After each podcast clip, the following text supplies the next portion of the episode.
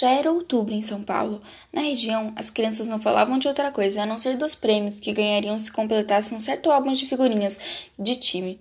Na escola primária Três Bandeiras, o sinal já batia, indicando a hora do recreio e também uma das poucas horas que os amigos Pituca e Edmundo conseguiam se encontrar, porque eles ficavam em quintos anos separados, um no A e um no B.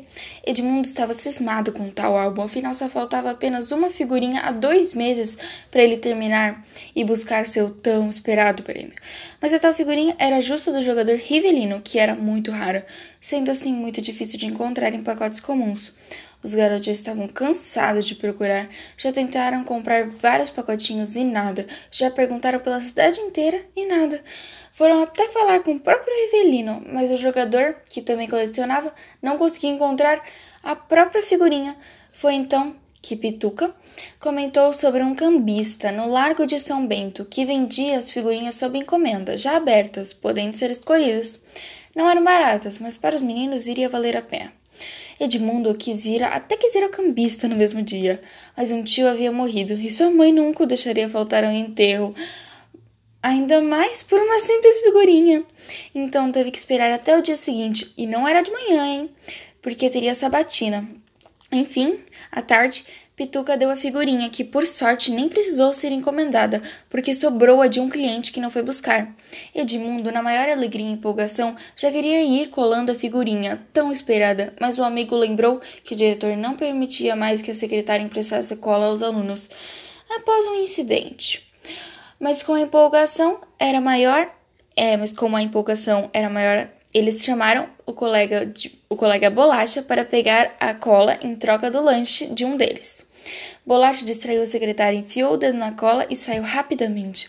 Pituca logo passou o dedo da cola no verso da figurinha e colou.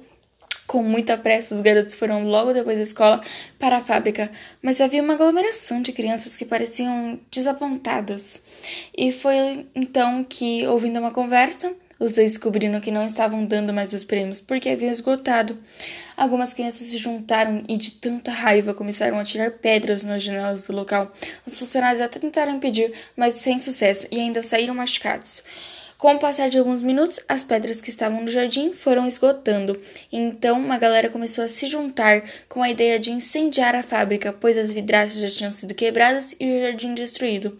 Os garotos já estavam jogando querosene em alguns papéis que encontraram, e foi quando Edmundo subiu em uma pequena escada e falou que achava uma tolice e que o melhor jeito de fazer justiça era indo à polícia.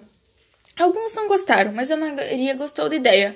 Foi então que o menino até comentou que o pai era advogado, e enfim, todos concordaram.